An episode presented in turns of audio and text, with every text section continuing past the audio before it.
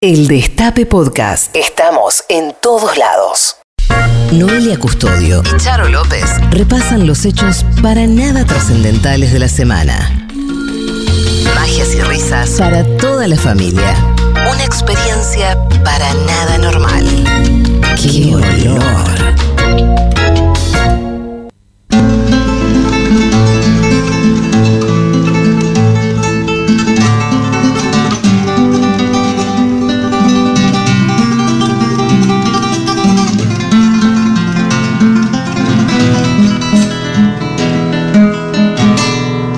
¡Qué olor!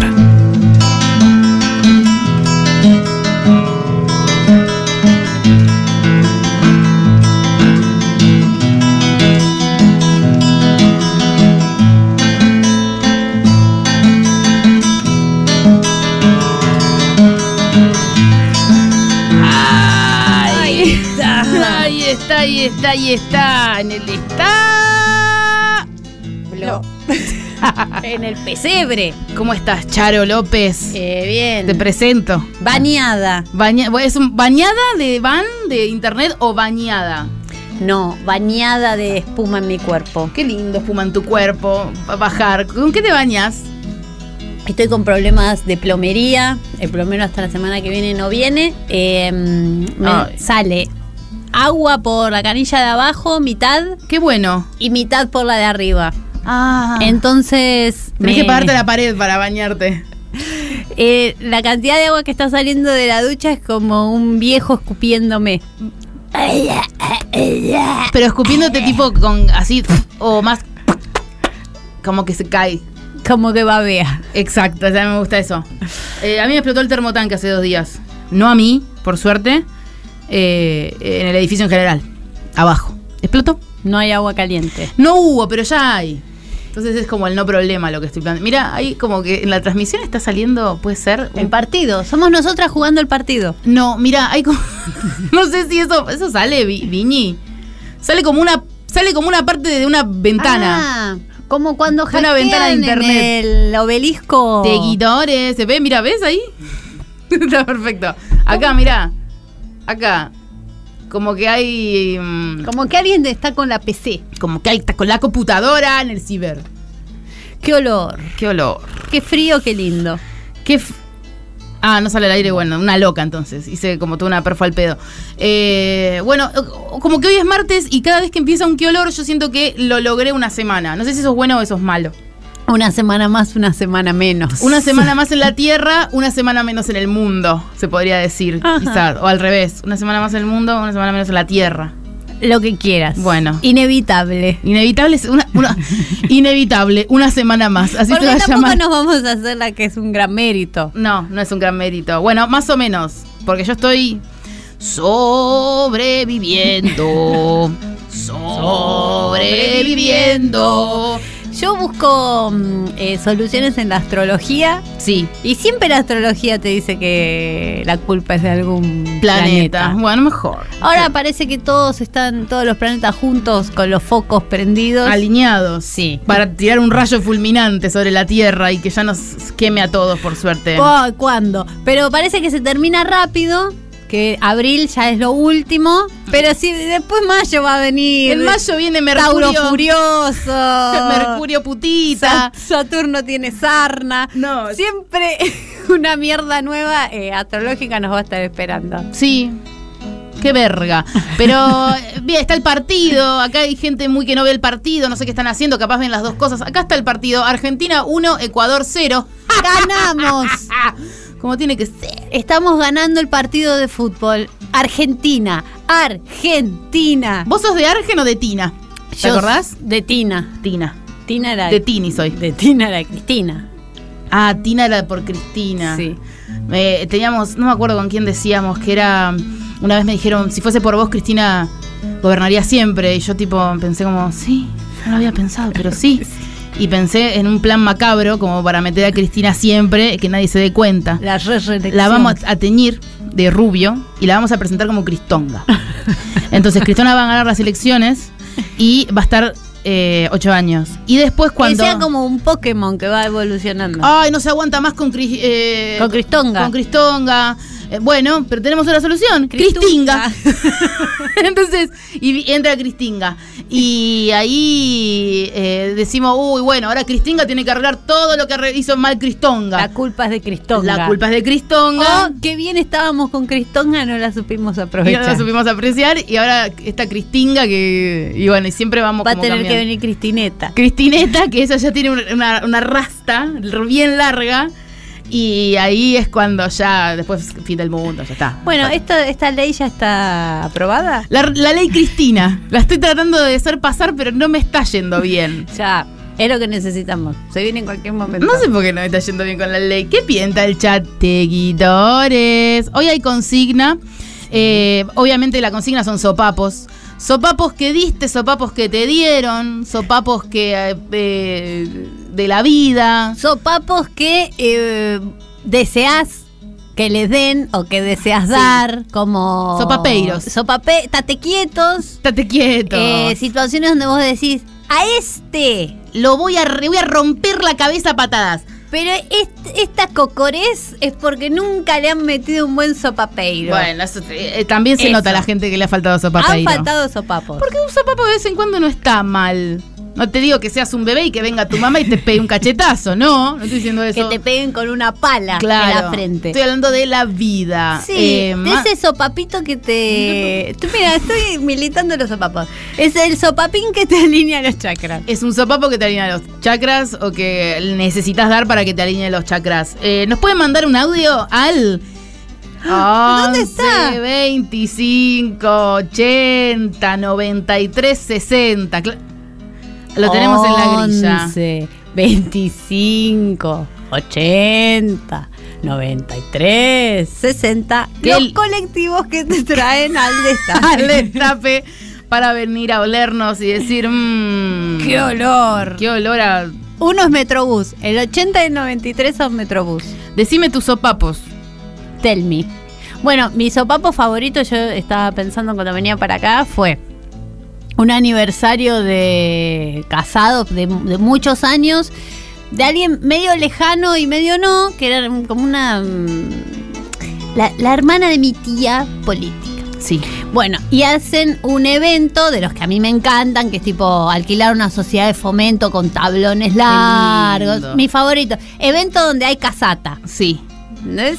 ¿Qué es casata? Casata es cuando te traen el postre de tres colores. ¡Oh! sí. ¿Qué es? Rectángulo. O el almendrado. Claro. Sí. Postre cuadrado para todos. La mejor vida. La mejor, como una comida, que ensalada rusa, no sé qué, casata. Y todos esperando la casata que hay una per cápita. Sí, porque. pará. Pará. Y no te comas el chocolate nada más. No. Comete la frutilla y la vainilla porque te rompo la cabeza. la crema americana. American Cream. Bueno, evento de casata. Estaba mi tío, que, que en paz descanse. Eh, medio Pikachu estaba. Y eh, como eh, muy alfa, él muy alfa. Entonces este, le había tocado en, en un mesón largo y él se había traído un amigo.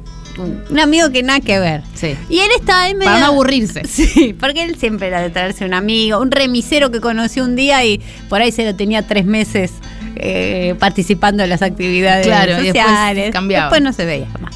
Bueno, entonces él estaba ahí con su amigo, medio como en una seducción amistosa. Estaba muy copado con su amigo. Y a la vez pasaban cosas porque había muchas familias. Éramos muchos. Y había otro, eh, otro viejo alfa también. Cuando hay dos viejos alfa puede salir todo bien o todo muy mal. Muy raro que salga todo bien con dos viejos alfa. Porque se poronguean, se poro- la casata te pone mal. Tiene mucha azúcar. Casata, vino tinto libre, Uh. eh, ensalada rusa. o Vino de sea, Juana, aparte. Todo, todo, todo estaba ahí como muy agarrado por alfileres. Entonces, al viejo Alfa 2, vamos a llamarlo porque no me acuerdo cómo se llama, pero sí me acuerdo su rostro, que él ya estaba color vino tinto, porque también viste que los viejos se empiezan a poner color Sí, rojos. Como que se empiezan a rellenar como una mamadera mágica. Le- también te crecen las orejas. Pero viste, porque las orejas no dejan de crecer nunca. No, y la nariz tampoco. Es un dato aterrador. Aterrador. Sí, Amigarse aterrador. con eso. Amiga, amigate. Amigate con todo lo que te va creciendo en la cara. Amíguense. Entonces, viejo Alfa 2 se le ocurre recitar poesía. Ya eh, ponerle eh, rosa como hasta por la mitad de la cara. Ya sabemos que está llegando al tope. Y mi tío bordó, ya estaba. Van compitiendo los tonos de color de rojo. Yo estoy bordó, yo estoy rojo, rojo. Y otro viejo negro Ya, ya. está claro, ya está oscuro, oscuro. Entonces, eh, viejo Alfa 2 se pone a. a, mm, eh, dedica la poesía a los que estaban cumpliendo, ponerle 40 años de casados. Y mi tío ya lo empezó a medir y un poco se fue para atrás con su sillita. Como por si hay que levantarse.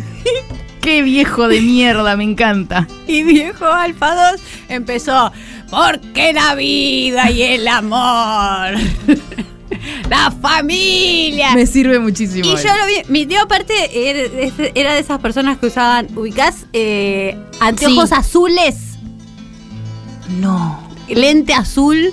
O sea, como que cambiaba el color del panorama, digamos. Sí, los famosos, no, bifocales no, no se llaman, eh, foto... Ah, eh, sí. Sensible, fotocromático. Los que no tienen. Seguidores, achuten. Seguidores. Los que no se te reflejan las pantallas. Antireflex. No, ¿Qué porque es? más old school, más de turco, no me mires los ojos. Ok. Bueno, estaba con sus anteojos azules, el, eh, el sapo, se llama... Uh, ya si se llama el sapo. Estaba ahí y no le gustaba nada, se acomodó. Tenía las piernas para atrás de tanto que mostraron los huevos ya. Como que tenía las piernas juntas, pero para el otro lado, de tanto que abrieron las piernas para decir yo estoy acá, y yo estoy acá, y yo estoy Tenía acá. la elongación de una bailarina del Colón. Para allá atrás las Kung Fu Panda era. Bueno. Y estaba ahí la familia y mis amigos. Este, Y ocurrió lo más divertido del mundo, que es pelea de viejos. No, dame mil, dame Y mil. pasó de cero a nada. Sacó la mano de abajo, así, tipo un trompón medio mm, de bailarina. ¡Pa! En medio de la. En medio del, del festejo, en medio de la Tu poesía. tío a viejo Alfa 2. Sí, que Willy Smith. Claro, que Willy Smith. Dos viejos en el conurbano. Dos viejos en el conurbano. Y yo recuerdo eh, con mucho cariño el audio de todo esto. Que fue como, la familia y mis amigos. ¡Pa! Y automáticamente todas las primas, todas nosotras, levantándonos tipo, ¡Para, papá! ¡Para! ¡Basta, vas a cometer una locura! Y yo una gana de cállense, Lora, que yo quiero ver la pelea. ¿Para qué vine? Estoy comiendo casata viendo una pelea de viejos. Dame un mejor panorama. Eso me sacaría del pozo. Una pelea de viejos comiendo casata. No necesito más nada en esta vida. Y algunas ya llorando, Ay. ¿viste? Porque todo removía. o sea, esa, es, es- esa pequeña piña hablaba de toda una historia familiar. Este es un charicuento. Sí. Cada tanto tenés un charicuento. Así que para mí lo de los Oscars, después de haber Una vivido es- pelotudez. esta y otras que hoy voy a contar más, fue una pelotudez. Una pelotudez, Porque no había casata principalmente. En los Oscar Oscars. no te sirven casata, son unos ordinarios. Ordinario. Ordinario es no servir Porque casata. decime, ¿no? No hay para una casata. Hay para varias casatas. Con una casata no le llenás nada a, a nadie.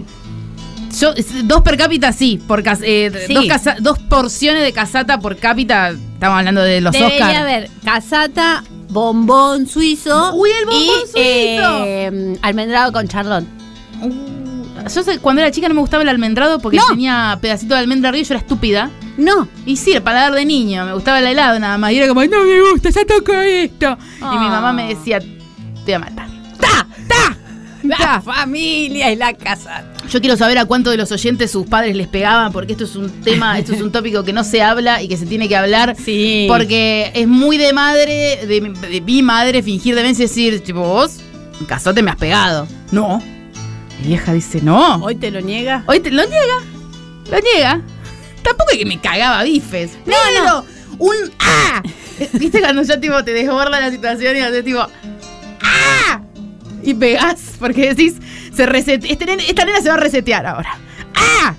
Y listo. No, a mí, yo ahora tendría que consultarlo con mis padres a ver qué piensan ellos, o sea, qué registro tienen. Pero yo sí sé que a mí me fajaban Me han con dado. todo. Me han dado. El fuerte. famoso, vas a subir la escalera sin tocar los escalones. Y yo llegaba a la escalera y decía, ¿cómo hizo? ¿Cómo hizo? Porque realmente no los toqué. No, no, no. Porque aparte es eso, y la amenaza, y sabes que entraba, y, tipo, no, es como, no quiero entrar con vos, me voy a quedar a vivir con este tachero. voy a iniciar una nueva vida con este tachero. La amenaza que era cuando entremos a casa se pudre. Sí, porque la, eh, la amenaza nunca era, le voy a decir a tu papá, porque mi papá era como una meba, ¿entendés? Entonces era como... Como un avatar. Sí, era como que estaba ahí y ella estaba. ¡Ah! Re- y, yo, y yo era re pesada de chica aparte, yo era re pesada. Y bueno, es, yo eh, quiero leer eh, al chat. Después, yo dar un cazote nunca di un cazote. Soy virgen de cazote. No, yo he dado cazote. ¿A quién le has dado cazote? Bueno, en mi, en mi casa se, los cazotes eran Claro, bueno. todas partes, re- se- eh, como un tema de dos minutos. Era, Era, los tres chiflados. ¡Ah! ¡Ah! ¡Ah! Volaban Era cas- gritos. cazote free y en la escuela. En la escuela una vez me esperaron eh, unas chicas que jugaban eh, al hockey en la puerta del Burger King a- para pegarme. Ay. Pero está mal eso que. Sí. Está, está mal. Te, te estás arremangando porque tenían de pelearte. No, me quería acordar de cómo se llamaban estas tres, pero no me acuerdo. Eh, pero sí, me, me esperaron para pegarme. Es que en mi escuela también era muy salvaje. Varias veces me agarré a, a piñas Claro. en la escuela y en Temperley también, que era el, el lugar del- de las discotecas. Mi escuela no tenía mística. No, mi escuela era muy salvaje. Una- era una porquería porque era una escuela católica, entonces lo único que había era mague. Era como, eh, te voy a pegar, ah, te voy a pegar. A una amiga una vez le pegaron, una cachetazo terrible. Fue mi amiga, gritó, ¿cómo me vas a pegar? Ah, Porque posta un cachetazo le pegaron. Un correctivo. Otra. Otra piba. Eh, En la mía se usaba mucho, te espero, te cago a trompadas. Era, la- de la amenaza mi colegio, no era mucho del acto. Entonces fue re loco cuando vimos que una le pegó a la otra, porque fue como, uy, Se armó. Dios mío. Voy a hacer una breve interrupción. La tele tiene sonido. Eh, ¿Podemos conseguir ¿Gol? el...? Sí, y lo estoy escuchando, lo estoy escuchando y me estoy volviendo loca. O me estoy volviendo loca y no tiene ningún sonido Yo la no tele. escucho nada, veo una tortuga nadando. No, sí, hay una que tiene. Ahí está, esa, esa hija de puta tiene volumen, la de arriba. Gracias, Vini. Gracias, Vini, por auspiciar todos mis caprichos. Y después nada, una vez me pegaron para robarme un cazote, unas chicas. Correctivo, también cortito me hicieron acá. Tuki. Y vos cediste. No, no, yo ya había cedido, me pegaron porque yo hinché las pelotas un poco, pero yo ya estaba robada, digamos. Claro. Y nada, pero nada, me sacaron unos auriculares, una pelotudez. Pero me, ahí me pegaron y tuve como un moretoncito. Ay, Ay, no estoy acostumbrada a que me peguen. Y después, mira, la, mm, la vez que recuerdo como la- las piñas más fuertes fue que mm, empecé a hacer boxeo en el súter eh, de San Telmo, Sí. cuando yo era muy joven, que vivía ahí eh, sola, y dije, voy a hacer un deporte que me haga sentir bien. Entonces me metí en un lugar donde la gente no, no era como el boxeo de ahora, que es me pongo las calzas y... Me pongo unas calzas y te hago una, un Insta No. story. No era, era boxeo. de esta historia. Bueno, cuando yo empecé, el profe me, me quería, era un viejo. Hmm. José que se llamaba. Pedro. Bueno, me trataba bien, no sé qué. Pero después entró, yo ahí tenía 27, 28. Entró una piba que era karateca, que tenía 19. Y Pedro la vio como un pollo al espiedo Sí. de con esta puedo hacer guita. Ahí va. Entonces la empezó a entrenar mucho a la piba y me- yo me di cuenta que me empezaron a usar de muñeco. Qué hijo de puta, ¿eh? De muñeco para golpes. yo ya era vieja. Qué profesor Yo- de mierda. Yo no iba a dar. Y tengo el recuerdo de, o sea, de que venga el guante a mi cara y que no me alcance el tiempo para huir. ¿Entendés? Tengo esas imágenes de la, de la piña como los dibujos animados. Poing. Como que de repente ves la- los dibujos y unas estrellas. Es real. Bueno, no fui más porque no, no, no, no podía ni defenderme ni decir por favor no me peguen más porque a qué, a qué estás viniendo. Por favor, Don Pedro. muchachito, no me pegue. Ese es Tapalín en una pelea. Muchachito, no me pegue.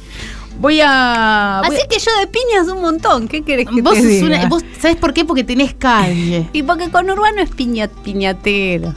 Tenés Piñoski. Tenés coraje. Para sopapos de la vida no estoy. Lo tuve muy. eh, la verdad que sopapos de la. la- eh, soy- eh, tendría que. Mirá. ¿Podés buscar la canción de campeones? campeones de la vida es. Yo. Eh, de Laporte Laporte, eso iba a decir. eh, y Mariano Martínez, eh, la canción la canta Alejandro Lerner y me interpela. Aunque las puertas. Aunque las Ay. puertas se cierren, Aunque no me sienta bien. Bien. aunque el tiempo pegue Sí, chicas, somos basureritas y boxeadoras. Eh, hablando de boxeadoras, a mí me interpela mucho cuando el boxeador está haciendo otra actividad que no es de boxeo. Y estoy hablando específicamente de boxeadores que se trasladan a la comedia. Y tengo dos ejemplos. ¿Dos? Voy a, el segundo, que es el mejor, que, Sí. que este, este cuento, este Hoy estamos muy landricinis. Estamos ¿eh? landricinis. Muy landricinis. Estamos cuenteritas hoy. Eh, el segundo, que para mí es uno de los mejores chistes que te escuché hacer en vivo en la vida. O sea, yo es algo que cuando lo recuerdo lo cuento. Después se la cobró igual, le salió de testigo a Bifi en un juicio. Estamos hablando de Maraviquia. Bueno, el otro día, eh, cuando estuve con mi enfermedad en el hotel, Sí. bueno, me puse a ver, estaban pasando monólogos de la Paramount. Y mm, veo un, un comediante muy raro, como grandote, medio vestido de deporte, y hacía como. La vida es algo muy distinto a lo que tú piensas. Oh. Y cuando yo te estoy mirando, piensas que yo soy un tarado, pero tú eres más tarado por verme a mí. Yo decía, ¿la comedia dónde está, chicos? Chicos, la comedia Bueno. no, no escucho. Como medio poeta del apocalipsis, no sé qué, algo raro. Qué lo que flashean y, eso. Y como esa gente que dice, mira que yo leo, ¿eh? Ay, no, la peor gente. Y eh, de repente unos chistes muy... Eh, comparó un ecuatoriano con ET, o sea, todo horrible. O sea, un tipo que te daba miedo realmente. Eh, chistes de cuernos, infidelidad, de violencia, o sea, una angustia. Esos chistes de violencia que la pasan así, ¿no? Y decís, ¿cómo vivís, hijo de Como si puta? nada. Hablaba de los cuernos de la señora. No, terrible. Y después le pregunté a un amigo, le digo, che, vi un comediante, qué raro que es. Y me dijo, es boxeador. Es un boxeador que traspasó la, El, el, ring los golpes a la y comedia. se metió en un escenario. Sí.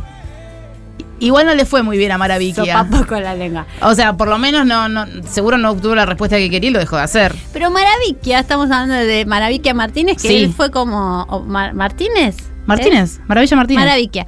Eh, pero a él en el boxeo sí le fue bien. No, en el boxeo sí, estábamos hablando de la comedia. ¿Y para qué se mete donde no lo llaman? Porque son esos que ya están reganados, que tienen un montón de guita y dicen, A ver, la comedia, a ver, la, la, la, la, la, a ver, a vamos a... a- Quiere hacer reír y llorar. yo soy gracioso. Si una vez hice reír a la gente yo, en una comida en mi casa. Y entonces puedo.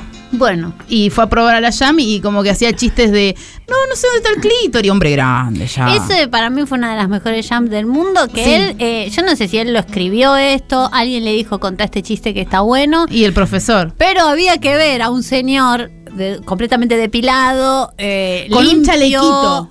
Vestido para, Muy bien vestido para eso. para hacer vestido. eso y eh, empezó, eh, su exposición era medio con orgullo, un orgullo estúpido, era ¿dónde está el clítoris?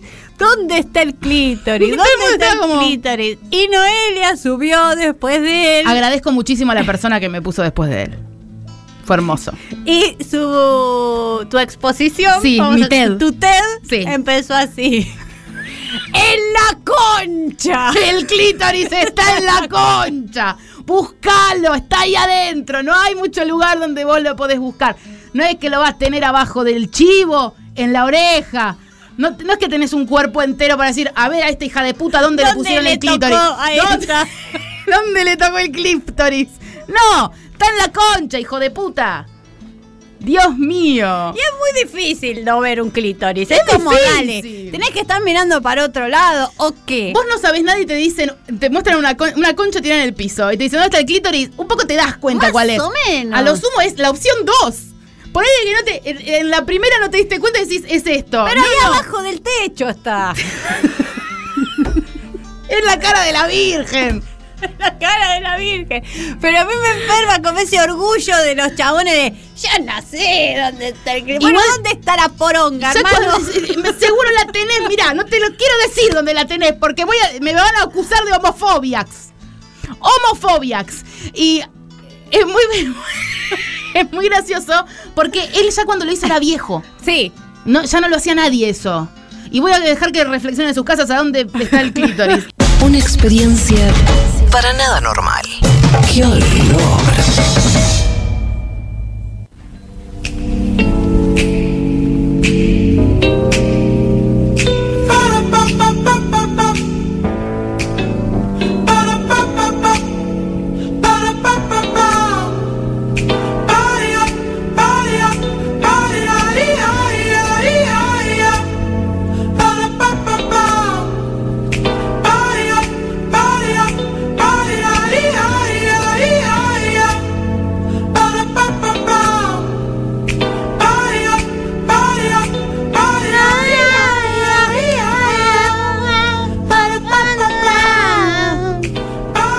Tema que escribiste, Charo.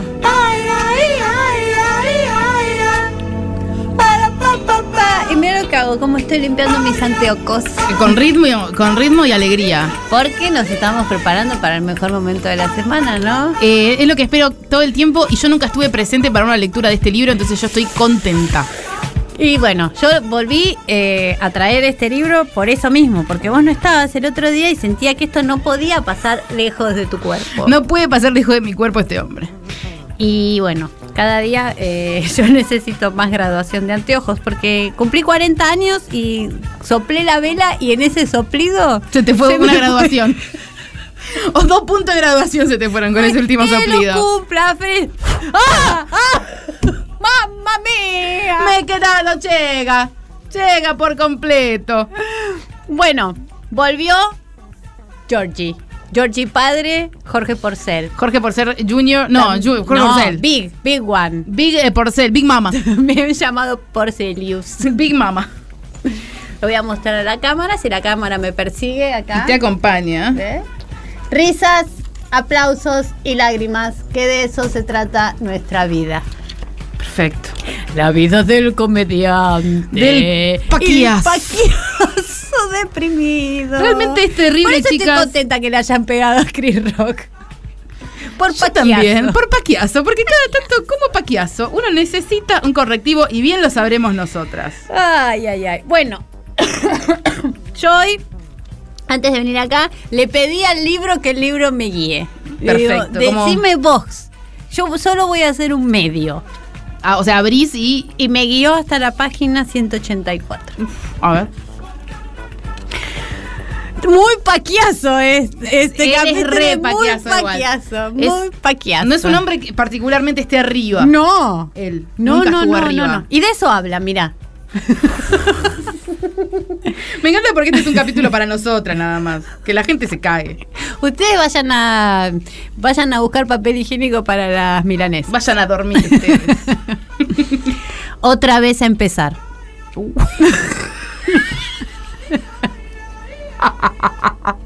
Esto ya es terrible. Acá hay un olor. Acá hay un olor. Ya viste el libro y hay olor a humedad. Lo único que te voy a decir. ¿Viste cuando guardas la ropa con la humedad y cuando te la pones y, y caminas un poco, ya levantas un poco de calor, Sí, sale? sí, sí, sí, Ay, sí. qué asco. Se escapa el fantasma. Se escapa el Uy, se te ha escapado el fantasma. Un empresario me llama por teléfono y me pide una cita para hablar de negocios. Concurro a su oficina donde me comunica que tiene una comedia inglesa para mí. Juntos la leemos. Es muy graciosa, muy fina, con una trama de lo más interesante. Muy fina, le toco el culo a una mina. Cojo a la señora. Muy fina la comedia. Todo está muy bien, pero ¿y el cambio? ¿Lo aceptará la gente que siempre me vio haciendo un tipo de teatro y ahora de repente opto por otro? Acá hay un quiebre de carrera. Sí, como que el chabón quiere virar para otro. Como Franchella cuando hizo el secreto de sus ojos.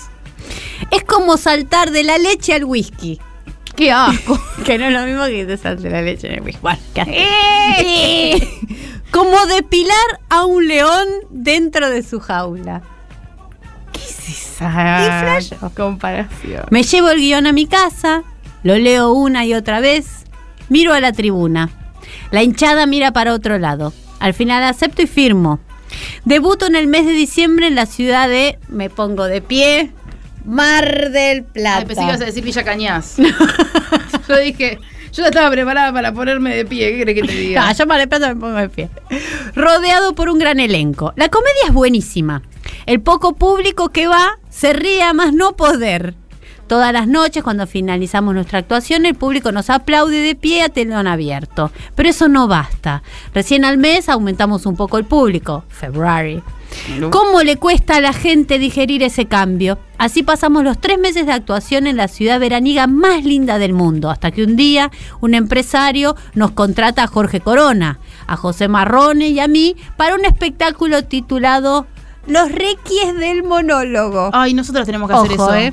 Ah, sí, Los Reyes. Los Reyes del mono. Sí, claro, la verdad que vale. sí. Sí, prepárense que se viene Los Reyes del Monólogo. Prepárense, porque estamos pensando algo para no pegarnos un tiro. Entonces eso va a devenir en show, chicas, ¿eh? Vuelvo a mi viejo estilo, pero un poco más elegante. Teatro al que vamos, teatro que reventamos. O sea, el estilo elegante fue cuando eh, asuma Corona y Marrone. Bien. La gira dura seis meses. El ciclo que hago en televisión da buenos resultados. Nos encontramos con. Me pongo de pie. Gerardo Sofovich. Hay que ponerse de pie. El ruso me propone juntarnos de nuevo para hacer televisión y teatro. Apenas comenzamos el ciclo de televisión, una desinteligencia nos vuelve a separar. La puta madre. Llega fin de año. El director y productor, y productor Enrique Carreras me propone trabajar en su teatro de Me pongo de pie, Mar del Plata, rodeado de su esposa Mercedes y sus hijos que también integran el elenco. Paso una de las temporadas más lindas de mi vida. El famoso autor de los boleros Mario Clavel también está en la partida con el que nos divertíamos noche tras noche en un ambiente de camaradería inolvidable. Bueno, hace una hora de teatro fina, no va ni el culo. Nadie, porque nadie lo quiere ver haciendo algo fino. Porque es gordo. Y los gordos no pueden enamorarse. Y ahora sí, ahora se viene, hermanos, cuando todo se derrumba. Termina la temporada. La puta madre. Estoy en mi casa en Buenos Aires, sentado en mi sillón. Me siento deprimido, descorazonado, desorientado. Pero dos personas tienen fe en mí. Uno, me pongo de pie. Es Alejandro Romay. ¡Oh! Ustedes también deberían ponerse Tenés pie que leer de pie directamente. Viejo hombre del espectáculo, súper exitoso y veterano en estas lides de la televisión. Nos conocemos desde hace muchos años. Me cita en sus oficinas, recibiéndome con gran afecto. Después de una breve charla me pregunta, o sea, prepárense porque estamos frente a un hito acá, ¿eh? Sí. Romay dice, ¿qué querés hacer? ¿Qué querés que haga? Lo que vos quieras. Bueno. ¿Cómo lo que yo quiera? Sí, lo que vos quieras, lo que más te guste hacer. ¿Tanta fe me tenés? Sí. Prepárame un programa como el que te gustaría hacer y tráemelo. Sí, chuic. Se besan. A los pocos días llevo un guion. Lo toma, lee el título. Me pongo de pie. Las gatitas y ratones de porcel. Y me dice, ¿cuándo querés firmar el contrato? ¿Cómo? Sin leer el guion, pregunto. Romay, con el título me basta y sobra. A mí también. Y la verdad que sí, La gatitas, y, ratones, de porcel. Sello de reinas y soberanas a las gatitas y a las ratones. Totalmente. A la hora y media estoy firmando contrato en Canal 9. A la semana me llama el productor teatral Quique Estebanes. No me puedo poder de No, no te puedo poner por cualquier, tampoco cualquier persona. Joven empresario que cuenta en su haber con varios éxitos. Los términos de la reunión son casi un calco de la reunión que había tenido con Romay. O sea, espeja el éxito. Ok. A los pocos días ya tengo firmados dos contratos. Uno de televisión y otro de teatro. Se Vamos, acá no se, por no se reprime nadie. Vamos a seguir trabajando, que yo no me voy a morir acá. Durante días hago un análisis ex- exhaustivo de las preferencias de la gente. Que yo acá no sé cómo, ¿Cómo en esta eso? época, ¿cómo se hace un examen exhaustivo de la gente? Iba- él iba por la calle mirando. ¿Qué te gusta? ¿A vos qué te gusta? Y anotaba, como su hijo que tiene la, La libretita. libretita, por ahí Sí. esto viene de. Bueno. Eh, las preferencias de la gente de cómo impactar en el mercado televisivo con algo supuestamente distinto, pues todo ya estaba inventado. ¿Qué hacer? ¿Volver a la comedia fina y sutil?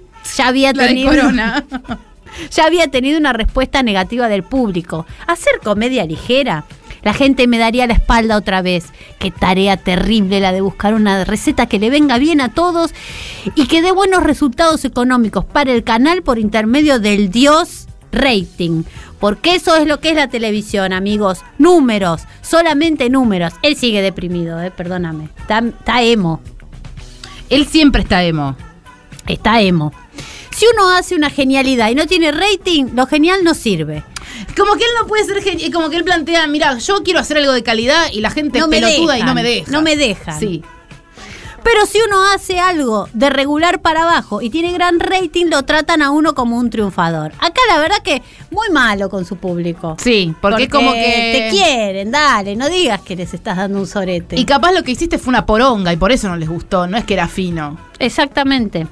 Porque aparte, ¿qué es ser fino para Porcel? Tocar un culo que tiene un moño nada más. Ahora explica, ahora explica. ¿Qué hacer? Pienso, pienso y re que te pienso. No se me ocurre nada. Solo lo que tengo experiencia. Hacer reír. Pero ¿cómo? ¿De qué manera? Vuelco todo lo que he aprendido en el género que domino con alguna facilidad.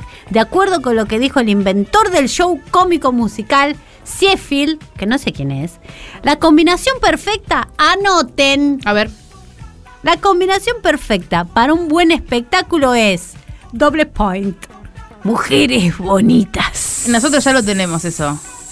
Todas menores son, ya, ya estuve haciendo un casting. Vestuario lujosito. ¿Lujosito dice? No, dice lujoso, pero Ah, yo le agregué ¿Te gustó el lujosito. lujosito? Buena música y humor de todo tipo. ¿Qué es eso? Con esa base empiezo a trabajar. Pero eso no es una base, es un montón de cosas. Pero siempre hay mujeres bonitas. Tiene que haber mujeres bonitas. Mujeres que no son como él, digamos. Todo lo contrario a mí, pero en mujer. Que ponga. Con clítoris. Con clítoris. Clítoris bonitos. Ay, ese, ese es un buen show. Clítoris lindo. Prepárense, que se viene clítoris, Clítoris lindo. lindo. Empiezo a buscar personajes que sean reconocidos por el público, actuales, históricos, chispeantes, decorados adecuados, doble sentido, rodeados siempre de comediantes buenos y experimentados, de chicas hermosas. O sea, viejos y nenas. Se puede llamar esto tranquilamente. Viejos y nenas. chicas hermosas, que a la vez sean actrices, cantantes, que bailen bien, con un gran ballet atrás y que no se parezca a los programas anteriores. ¡Qué difícil! Pero como yo nací para esta clase de baile, bailo. Primero empiezo con mi programa en televisión. Tengo todo el apoyo de Canal 9. Y acá nace Gatitas y Ratones de Porcel. Sí. O sea, vie- viejos y, y- y Y nenitas. nenas. Y nenitas. Todo lo que pido me lo dan. Todo lo que sugiero me lo aceptan. No encuentro un no en ninguna parte. Los mejores bailarines, todos dirigidos por un buen coreógrafo. El mejor coreógrafo. Bien trolo como Los corresponde. me- unos trolos, unas nenas lindas, unos viejos chispeantes. Todo me lo dan, absolutamente todo, así que no les puedo fallar. Trabajo en la confección de los textos con dos buenos autores que me surten de material a diario, los guionistas. Acá otra cosa jodida que te das cuenta de este tipo, de Porcelius, nunca nombra a nadie, no, no da crédito. Era muy avaro con eso. Era súper avaro. No da crédito. No, no porque todo lo hace él. El elenco de actores y actrices es de lo mejor. Sale al aire el primer programa con muy buen rating. Todo está bien. La receta dio resultado. Y había buen rating porque había dos programas. La maquinaria llamada Las Gatitas y Ratones de Porcel, claro, porque estaba el 2, el 9, el 11 y el 13. Sí, era como, bueno. No había opción. No había mucha opción. Eran cuatro canales y uno no se veía. Gatitas y Ratones de Porcel funciona cada día mejor. Yo feliz. El canal también. Y papá rating. Muy generoso. ¿Cuánto? Muy. Muy. Y acá, este es el salto cuántico que no sabemos si es un error de imprenta Ok. o Si es un una loco que. Bueno, claro. acompáñenme Sí, a esta estoy- aventura. Yo estoy arriba. O sea, nos quedamos con papá rating es generoso. Y sigue así, ¿eh? Julio, ¿por qué me hiciste esto? Está muy bueno. ¿Quién es Julio? No se lo nombra antes. Ok. Me desespera. Julio, ¿por qué me hiciste esto? ¿Por qué Julio? ¿Por qué no me llamaste a mí o a cualquiera de tus amigos ¿Por qué tomaste esa decisión terrible de irte en silencio? ¿Quién es Juli? ¿Quién es esa decisión? Alguien que ha fallecido, parece. ¿Por qué no nos diste la oportunidad de decirte todo lo que teníamos? No ni la oportunidad de conocerlo, Julio, prácticamente. ¡Chao, Julio! Bueno, chau. Sigue, no cambia, o sea, no cambia de página, no hay punto, nada. Chao, Julio. Paso por la farmacia de la esquina. Me paro en la puerta, miro para adentro con cierta melancolía y ahí en un rincón está ella, blanca, altiva, orgullosa, desafiante. Es la balanza. ¿Qué? O sea, gatita Julio balanza en el mismo cap. Pero saltó fuerte el chabón. ¿Y quién es Julio? Cuando me ve, Capaz la balanza se llama Julio. empieza a temblar. Una gota de sudor No, vos temblás cuando la bala. O sea, hablamos bien. Yo, yo soy del club de los gordos, yo soy del gremio. Me- no es. No, la, la balanza no tiembla, la balanza está ahí, tranca. La balanza está ahí calibrada, normal, con pilas. a la espera. A la espera. ¿O no?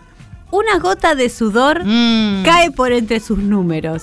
Entre sus Para nalgas. mí él le decía Julio a la balanza, O al médico. pero está en una farmacia. Al farmacéutico. Nos miramos a los ojos mientras ella me dice. Sí. O sea, acá Sos un gordo hijo de puta, le dice la balanza. Acá se pone David Lynch esto, porque ahora el- la, la voz eh, cantante es eh, habla la balanza, señoras y señores. Ok. Nosotros que del amor hicimos un sol maravilloso, romance tan divino. Nosotros que nos quisimos tanto debemos separarnos. Pero la balanza le dice. La balanza le dice a él. No me preguntes más. No es falta de cariño. Te quiero con el alma. Te juro que te adoro. Que en el nombre de este amor, por mi bien, te digo adiós. ¿A la balanza? Los farmacéuticos lloran. ¿Dice eso?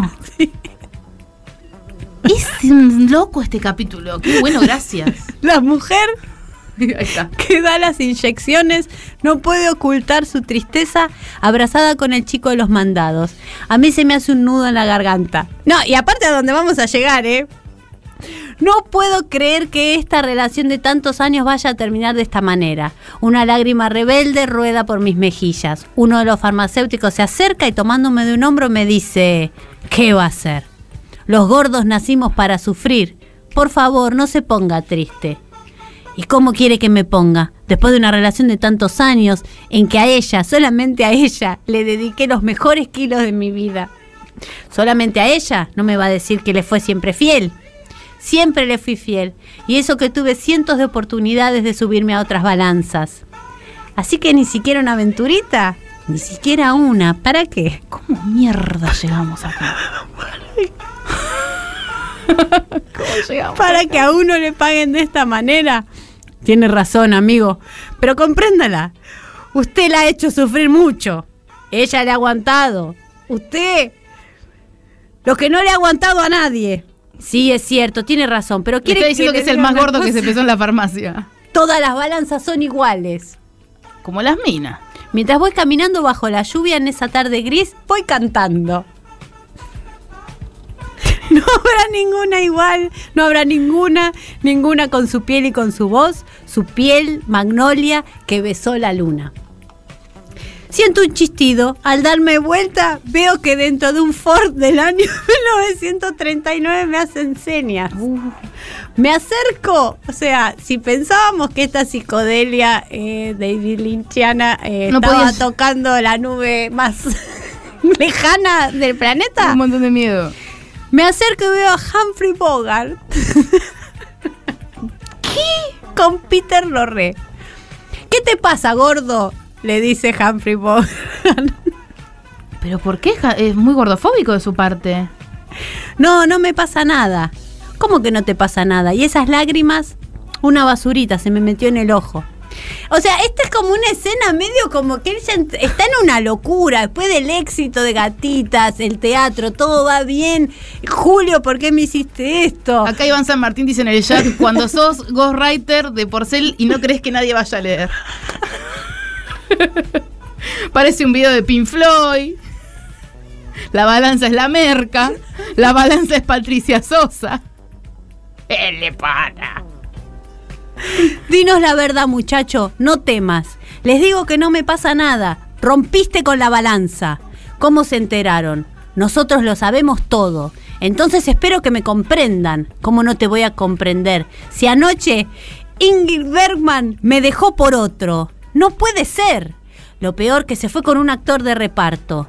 Se fueron en un triciclo. ¡Loca él! ¡Y loco yo! Esto es espectacular. Alguien debería hacer la película de esto. Lars von Trier, Lars von Trier. así. No, este, el gato, este, el de Enter the Boyle. El que, se hace, el que se hace la francesita. Noé. Gaspar Noé. La falsa francesita. Ya necesitamos ese material. ¿Se fueron en triciclo? No, animal. Cuando te digo de reparto me estoy refiriendo a un actor de segunda categoría. Lo liquido, jefe. Déjalo. Vamos que ahí viene la Gestapo. Aparentemente todo está bien, todo está normal. Rodeado del confort que dan los bienes materiales y el desahogo económico, llevo seis meses desde que empecé el primer programa de televisión haciendo reír a la gente. Pero hay algo que no funciona. ¿Qué? Acá es cuando se pone más pacliachi que nunca. Hay algo que me falta. A pesar de que el éxito me sonríe, no soy feliz. La puta madre. Y si lo soy, lo soy de a ratos. Pero no encuentro eso que llaman plenitud. ¿O será Los que esa- pañales. Los pañales. La plenitud.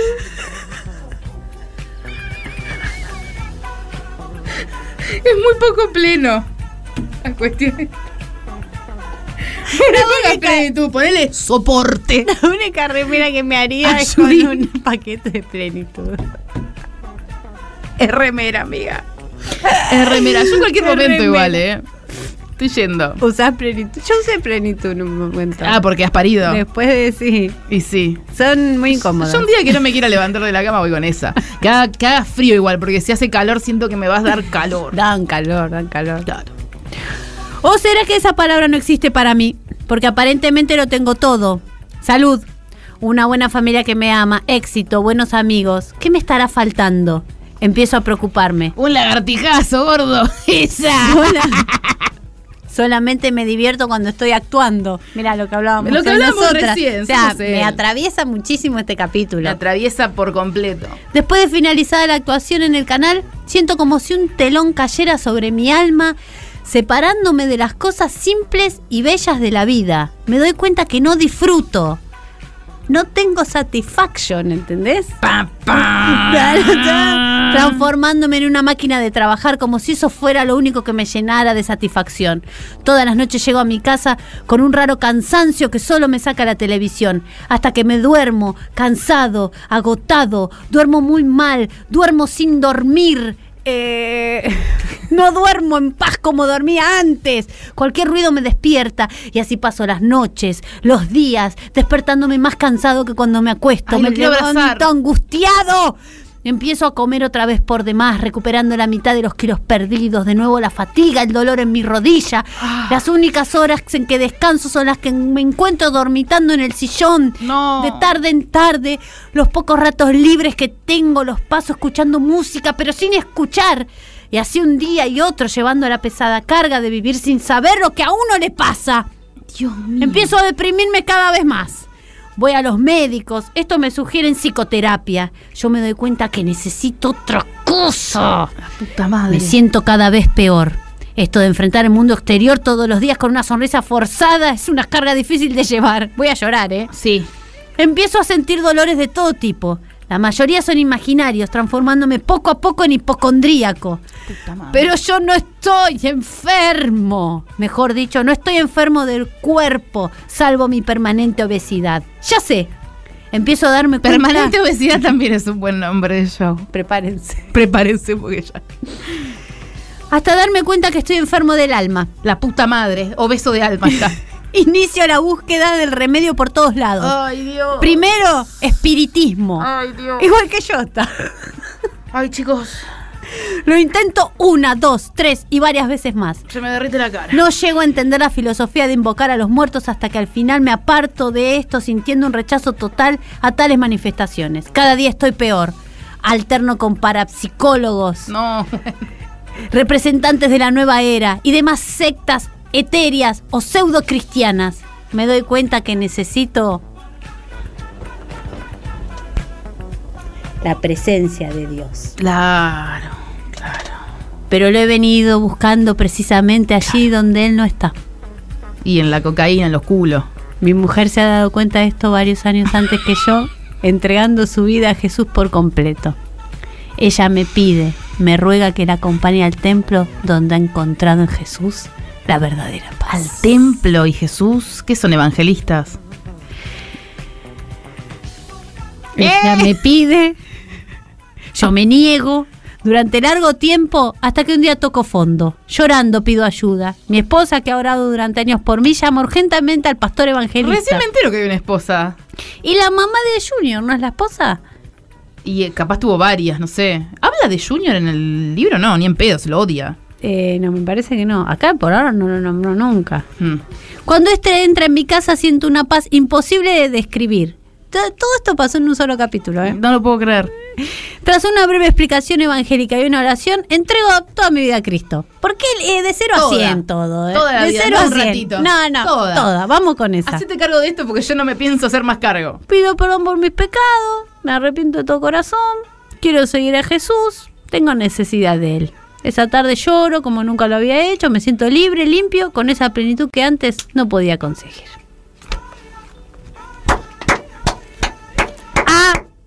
Aprendan, Aprendan y, y- y valoren. lloren y entreguen. Los hechos para nada trascendentales de la semana en un solo lugar. ¡Qué olor! ¡Qué olor!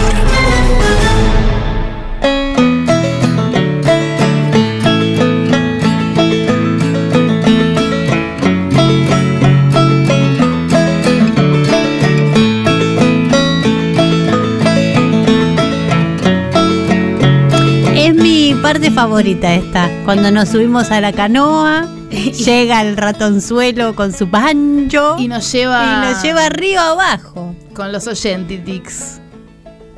Hola. Una vez estaba caminando con mi abuela por la calle, estábamos paseando y yo llevaba una pollera. Y mm, ella me dice, ay, yo debería usar mis polleras que tengo guardadas hace como 20 años juntando polvo, bla, bla, bla. Y en eso la interrumpo y le digo, y sí, abuela, tendrías que empezar a usarlas ahora porque no sabes si el día de mañana vas a estar viva. Y me pegó un sopapo en la frente, no me lo olvido más. Bien merecido lo tengo. La verdad que sí. Sí, bastante. Había tantas posibilidades, que muera la abuela como que muera ella. O sea, la Sí. posibilidad de muerte la tenemos todos. Eso, eh, es, eso es re loco. Recuerden, Recuerden que siempre te podés el morir. viejo no, no tiene por qué el viejo morir antes que vos. No tiene. eh, totalmente. No hay ley en esta vida. Porque uno dice. eh, yo pienso que va a morir este antes. No, no. Eh, para. Mira, cágate de risa. Cagate de risa, Ay, pero no siempre es así. Yendo a cremar. Oh, Hola, Nouli, Charo, mis motomamis. Hola. Em, el peor sopapo que me dieron me lo dio una compañera de colegio. mm, eh, porque ella se sentaba adelante y yo era muy barderito, muy barderito de los que se sientan atrás. Y cuatrochi, no ves nada, porque Ah. usaba anteojos.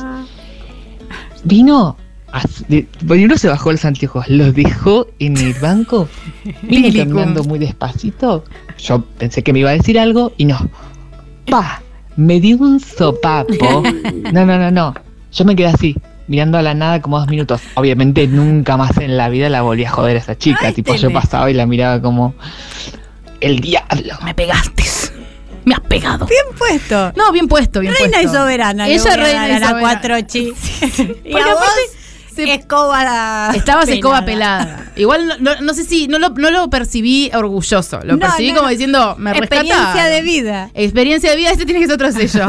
Esto te aportó experiencia de vida. Así que. Te hizo mejor persona ese sopapín. Te dice, ¿ves que hay gente que le hace falta un sopapo? Vos capaz, que yo digo. si no te lo pegaban, capaz eras un forro. hoy. Ahí tenés. A ver qué más hay. Oli, Oli. yo no tuve sopapeiro, pero sí un pantuflazo hermoso de parte de mi madre. Cuando se enteraron en el grupo de, de madres de mis amigas que no habíamos dormido juntas, sino que cada uno con sus respectivos noviecitos en plena putas, ¿eh? adolescencia. Situación hermosa, hermosa. Em, pero ahora de docente y adulta estoy militando el sopapeiro. Viene bien, ¿eh? Que las maestras Me puedan pegar. encanta. Me encanta este post eh, neo crianza consciente. Sí. Back to the sopapo. Yo creo que todo está back to de todo. Sí, sí, sí. ¿Entendés? Como todo este, toda esta etapa de, de pandemia. eh, primero vino la cancelación y la muerte. Después vino la pandemia que nos acomodó en cuanto a la muerte. Ahora no importa nada. Estamos Que todos fue por morirnos. sopapo. Fue un rezo, papo. Un rezo papo. Back to the asado, back to the sopapo. Sí, yo con una tira de asado le voy a pegar a los veganos. Voy a, voy a pegar un grupo de, de veganos y le pego una tira de asado cruda. Es lo único que te voy a decir. Yo estoy seca y no me importa ni la carne ni, los, ni, ni- ni particularmente los veganos, pero yo estoy seca, entonces tengo ganas de un estímulo. Me pasa eso. Sí, sí, totalmente. El, el sopapo más grande fue la pandemia. Sí. Eso sí que nos acomodó. Porque estábamos en cualquiera. Yo personalmente estaba en cualquiera. Sufriendo por cualquier Al pedo. pelotudez y después viene y te pijazo en la nuca. Ahí tenés. ¿A B? Hola Charo, hola Noé, Hola. ¿cómo andan? Les hablo desde California. Eh, no doy ubicación exacta porque me puede venir a buscar un asistente social, pero la cuestión es que No vine a trabajar de niñera. Resulta Oh, que los niños Uh. son más malcriados de lo que uno cree. Sí. Eh, y yo no di ningún sopapo, eh, pero la verdad es que realmente entendí por qué la gente le pega a sus hijos. Sí, Eh, sí. con este niño que cuido lo logré entender. Y no lo justifico para nada, pero entiendo completamente. Pero ya me un Así que nada, si me viene a buscar algún asistente social, No, no. después les aviso. Eh, pero nada, muchos saludos. Me interesa más de esta chica el, el programa que está haciendo y el infierno que debe ser. Porque un pendejo de mierda es terrible, pero un pendejo de mierda que habla inglés, no. A mí no. Back to the sopapo. A mí no. Uno de esos, de esos yankees medio como muy blancos con una rosácea ahí. Mi pobre angelito. Lo mato. Yo a, ese a los Macaulay Culkins, Ni olvido ni perdón. not in my watch. No. Vamos, eh, No today, Satán. play. Pero me gusta como ella reconoció eh, esto que es parte de nuestra vida, Sí. que es la gana de meter un sopapo. Yo tuve también un momento de, ay, ¿cómo vas a tratar mal hacia un niño? Y ahora es, pegales, hijo de puta, pegale. Te está faltando el respeto. Yo no digo que le peguen a los niños No. porque no, no creo que funcione, pero sí el registro y no sentirse mal porque tenés ganas de pegarle en algún momento. Eso. dices, "Coche, coche, quédate tranquila. Tenés que tener un muñeco para zarandear. Cuando, porque no lo vas a zarandear al niño. No, no lo zarandees, pero te pasa, te pasa. Pero está bueno que tengas un muñeco como para sacarte la bronca. Y, y que el niño vea, y que vos que- lo vestís igual que el niño. Esto, esto, esto yo te tendría que estar haciendo a vos. Bueno, ¡Anda! ¡Ah! Alfredo Casero tenía una un- como un modo muy poco pedagógico para explicar cosas. ¿Te sorprende? Eh, parece que eh, él tenía un ventilador gigante de esos viejos de acero y el- los hijos jugaban y él tenía miedo de que se rebanen un dedo, pero no quería sacar el ventilador porque él es un hombre y cuanto más abiertas las patas, menos ganas de sacar el ventilador tenés. Guerrero. Entonces agarró y le dijo, agarró una zanahoria chiquita y le dijo, este es tu dedo, este es tu dedo en el ventilador. Y le mostró cómo se le cortaría y se le cercenaría el dedo. Y te digo la verdad, no está mal. No está mal, No. ¿eh? No está mal. Como pararlo y decirle, Entendieron. nunca tocaron tienen todos los dedos, los hijos de casero tienen todos los dedos. Todos, sí. Eso significa que la crianza sí. Terapia de shock, funciona. A ver el siguiente audio. Hola chicas, ¿cómo andan? Hola. Bueno, un gran sopapo que di fue cuando era más piba. eh, estaba caminando por la calle y un chabón que venía caminando de frente, cuando nos cruzamos, me, me metió la mano en la concha, pero No. fue algo así muy asqueroso. eh, y, y le di un súper tortazo y bueno, le dije todo.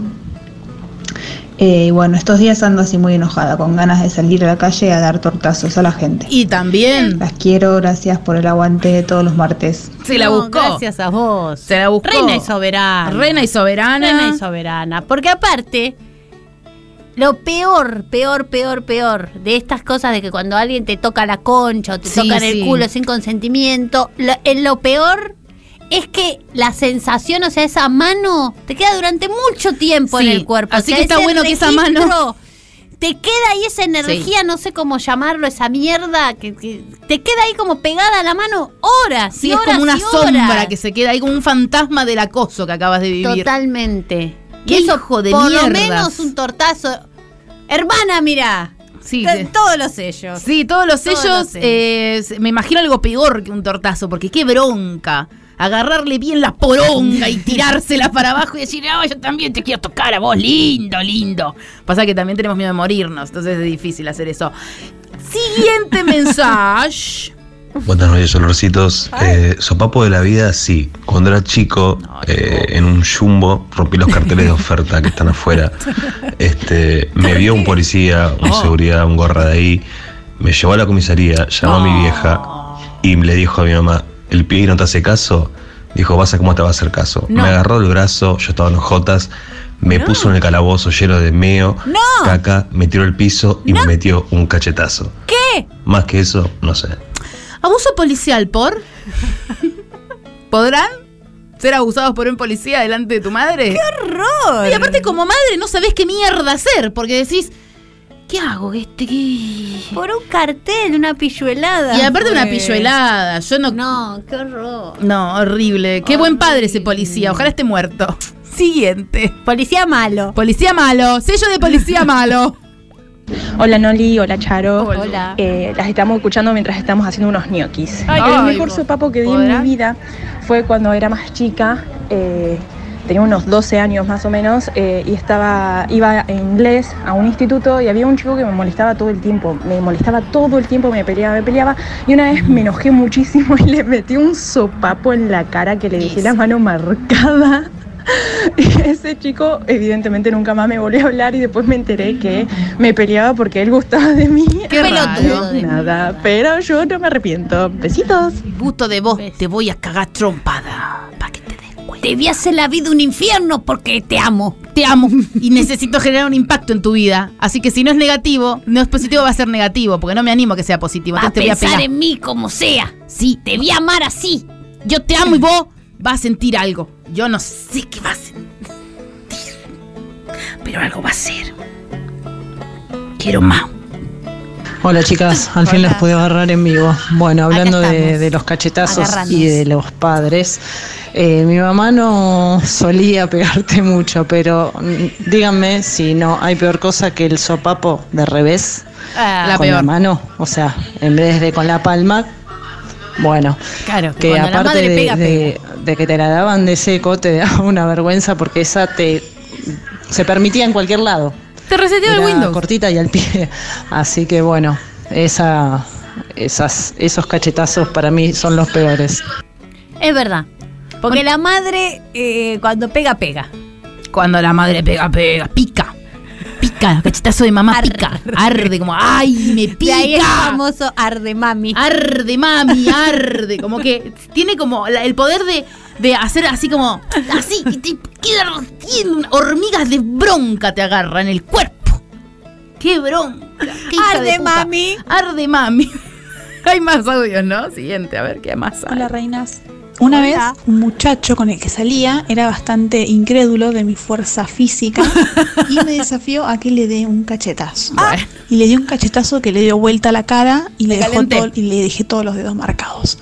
Eh, siento que fue un muy buen cachetazo anticipatorio porque al final era un solete pelotudo y se lo merecía y yo me lo cobré con tiempo. Bien. Bien. Eh, Reina y soberana. Para mí después cogieron igual, de, de pegarse. Como dijeron, uh, que me gustó esto. Qué suerte. ¿Cómo siento? ¿Cómo sigue esto? Dame una cachetadita de esa. Dámela más fuerte, a ver que no sentí, no me acuerdo. Necesito revivirlo de vuelta, a ver, no me acuerdo. A ver, dame una cachetada. Haceme pensar en otra cosa, dale. Haceme, acomódame, sacame esta tristeza golpe. El último audio, a ver. Hola, olorosas. Hola. El ca- mejor cachetazo que di fue volviendo de una marcha del orgullo. Volví en tetas de congreso hasta mi casa. Yo vivía en Caballito con no sé cuánto alcohol en sangre. En tetas y y bueno, nada, estaba caminando, saliendo del subte, yendo para mi casa, en tetas. Tranqui. Y un viejo me miró, me puse a pelear con él porque me estaba mirando las tetas y le pegué un cachetazo. Me fui. Ella tenía ganas de pegar. Las amo, olorosas. Obvio que te va a mirar, boludo, es un viejo. Y vos estás llena de glitter en el sol. ¿Qué querías? ¿Que el señor saque la nación y se cubra? ¿Se envuelva en el diario La Nación? Lo lee.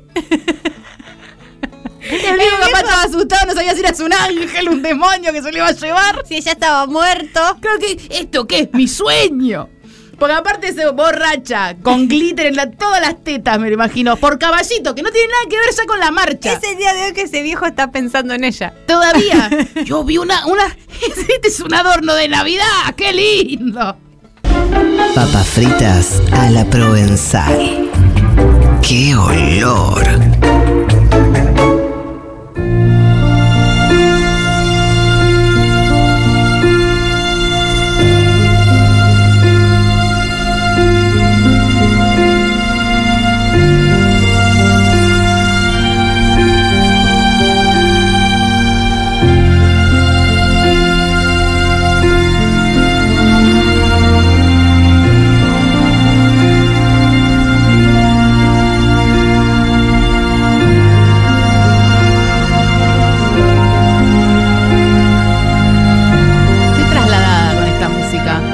Música me traslada. Me gustan mucho las cortinas de este programa. Sí, son buenísimas. Son muy envolventes. Ha llegado el momento tilicum de, del programa, en el tilicum de la fecha, que es un tilicum que se ha eh, hablado mucho, se ha nombrado mucho las veces que lo hicimos. eh, está en nuestras bocas recurrentemente y es el soundtrack que estamos escuchando, la banda eh, de sonido de Carrie. Ah, gran Tilicum. Gran Tilicum, Para Carrie. explicar, Tilicum. Es Carrie. Porque hoy justo subí unas historias a Instagram y me di cuenta. Al Insta. Al Insta. Y me di cuenta que la gente no entiende bien qué es un tilicum. Como que te dice gente empoderada. Y no es necesariamente gente empoderada. Es alguien que se le ha roto las pelotas durante mucho tiempo y sostenidamente distintas personas. Y en un momento es, es cool shooter. Es cool shooter. Eso. Y, y bueno, Carrie es el mejor ejemplo. Hay tres películas de Carrie. Hay un resumen eh, de Jorge, te lo resumo, que es increíble, las resume muy bien a las tres. Eh, eh, vamos a hablar de la del 76. La mejor. La primera. Yo vi dos. Y, eh, Eh, y la tercera ya no quise porque la segunda me desilusioné tanto que. Es que amo tanto a la uno. Amo, amo Carrie. Amo tanto. Amo Carrie. Tiene cosas buenas igual. Bueno, la última tiene a Julianne Moore, que es un montón. Que ella es una gran mujer. Es que yo creo que cuando algo sale bien. Ya está. No jodan. No jodan. Hagan otra cosa. Hace Larry. Larry. Carrie ya está. Hace Larry. Basta, hace Larry. Tenemos, del 76 es eh, la de Sissy Spacek. La del 2002 es Angela Betis. Esa no me gusta nada. que Esa- como que tiene venas. Bueno, Se- eh, se como que le sale un tatuaje de, de enojo. No Esa. Carrie es eh, una, can- una película, una canción. Una película hecha para la tele. Sí. Eh, que le hicieron como un Para poco con el Hallmark. culo. Claro, muy Hallmark, muy Hallmark. Como que quisieron llevar como el, el drama de Carrie a Hallmark. Y a medio horny también. No sé si Carrie tenía mucho de ser horny. Era la dos es- está fuerte. La uno, nada. La uno nada fuerte. Estaba Travolta, pero se besaba un poquito. Qué lindo que estaba él. Qué lindo que es Travolta. Qué, li- qué, hombre. en el 2013 eh, la hizo Chloe Moretz. Que lo, lo dice Jorge, en, en- en- te lo resumo, es muy hegemónica para ser Carrie esa chica. No te crees que la rechazan. No, claro. Es muy linda. Y Sissy Spacek también, pero tiene un ojo de loco Sissy Spacek. Que, Spacek es que- como un grisín con, Es un grisín enojado. ¿entendés? es un grisín enojado con Es ketchup. un grisín con ketchup. O sea, te, te crees todo todo el tiempo. Estamos hablando, por supuesto, del libro de Stephen King, que él es un reptilicum para mí. Re, sí. No puede ser, no se te puede No, si no hacías otra cosa. No, Jardinería. Como Hitler. Totalmente, le- te gustaban los ovejeros alemanes, así es otra cosa. Dirigida por Brian De Palma, ¿eh?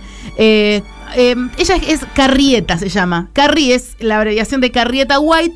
Eh, vive en Maine, en Chamberlain, un pueblito de Maine que es eh, donde usa generalmente Stephen King. Todo pasa en Maine, en Denver. Estados Unidos nace el 21 de septiembre de 1963. Eh, es eh, el nombre de un personaje ficticio, bueno, todo eso. Eh, tengo la carta astral. Ay, por favor. tengo la carta astral. Ella eh, eh, tiene el signo solar. Su signo solar está en Virgo. Justo, clavado. Clavado en Virgo. Eh, es muy de Virgo ella, siento. Sí, sí, es como sí. muy una Sí, sí, sí, sí, todas mis cruces. Vos tenés algo en Virgo, ¿no? Todo tengo en Virgo. todo. Todo en Capricornio y en Virgo. Todo mierda. Todo. Eh, hace lo que yo digo, me mato. Yo también tengo el ascendente en Virgo. Tengo todo en Virgo. Por eso llegamos a horario, bañada. Bañada y horario. Lunes. Lunes. Quise decir sol y dije lunes. Estoy del orto de mierda. Eh, el sol lo tengo en Leo, vos.